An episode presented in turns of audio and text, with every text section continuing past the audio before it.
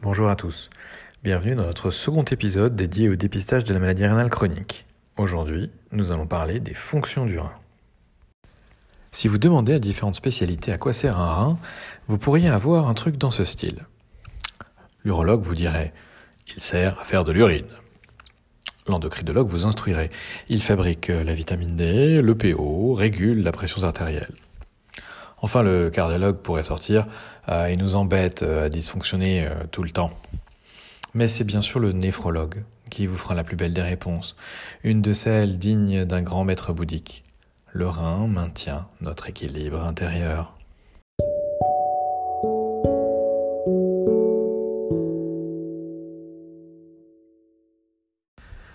Pour maintenir la composition de notre milieu intérieur, le rein va se débarrasser des composants en trop et retenir ceux qui risqueraient de manquer.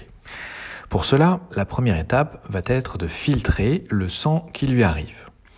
Et c'est d'ailleurs pourquoi le rein a pendant longtemps été méprisé, car il a été assimilé à une passoire qui filtre les déchets pour constituer les urines. Cette passoire, on l'appelle le glomérule. Dans le glomérule passent des vaisseaux sanguins. Les parois sont très spéciales, car elles sont remplies de plein de petits trous. Ces trous font entre 50 et 100 nanomètres de diamètre. C'est un milliard de fois moins que le mètre. Ça permet le passage des substances comme l'eau, le sodium, l'urée, le sucre, les petites protéines, et cela empêche celui des éléments du sang, comme les globules blancs ou les globules rouges, mais aussi les grosses molécules. C'est pourquoi on ne les retrouve pas dans les urines. Cette passoire filtre environ 100 ml par minute. 100 ml, c'est la quantité de liquide filtré par le rein en une minute. C'est un chiffre important, on en reparlera. Mais qu'est-ce que ça veut dire? On va faire un peu de maths. 100 ml par minute, ça fait 6 litres par heure.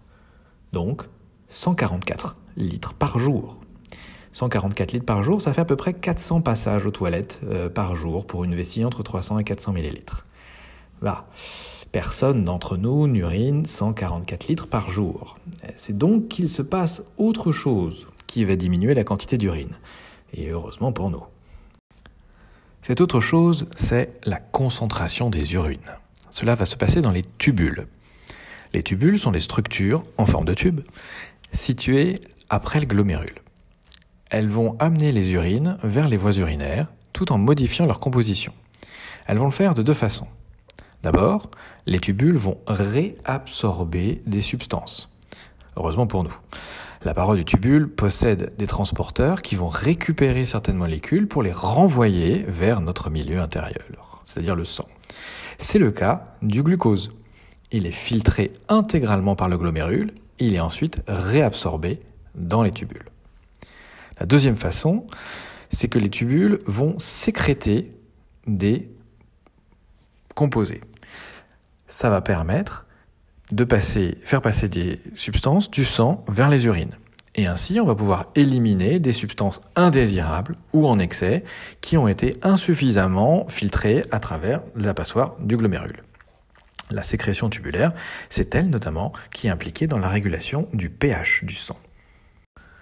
Voici donc les trois éléments principaux qui permettent au rein de maintenir notre équilibre intérieur. Le premier, c'est la filtration, la passoire. Le second, c'est la réabsorption. On recapte ce qui a été filtré euh, en trop et ça se passe dans les tubules. Le troisième, c'est la sécrétion. On fait sortir des trucs et ça, ça se passe aussi dans les tubules.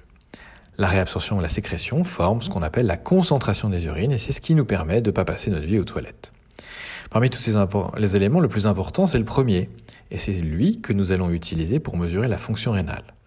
Nous allons utiliser la mesure du débit de filtration glomérulaire, le DFG, c'est cette mesure de quantité de liquide qui passe à travers la passoire en une minute. Et je vous ai déjà donné la valeur normale, je le répète, c'est 100 ml par minute. Mais qu'est-ce que ça veut dire pour un patient? Qu'est-ce que ça veut dire pour un docteur? Eh bien ça, nous le verrons un peu plus tard, car dans le prochain épisode, nous allons prendre un petit détour pour vous expliquer comment on mesure la fonction rénale. C'est important pour comprendre justement ce qui va se passer dans la tête du docteur quand il va voir le résultat.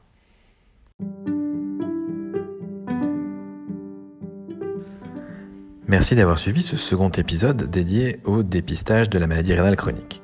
Dans cet épisode, nous avons parlé du second obstacle au dépistage, le rein, c'est compliqué.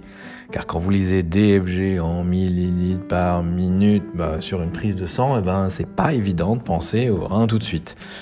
Par opposition, hein, quand vous voyez marqué cholestérol en gras, ben, on pense tout de suite à la choucroute qu'on s'est tapé dimanche dernier. Bref, le prochain épisode nous permettra de comprendre comment est mesurée la fonction rénale et vous verrez que ça n'a rien d'évident. Et pour cela, nous parlerons muscles et mathématiques.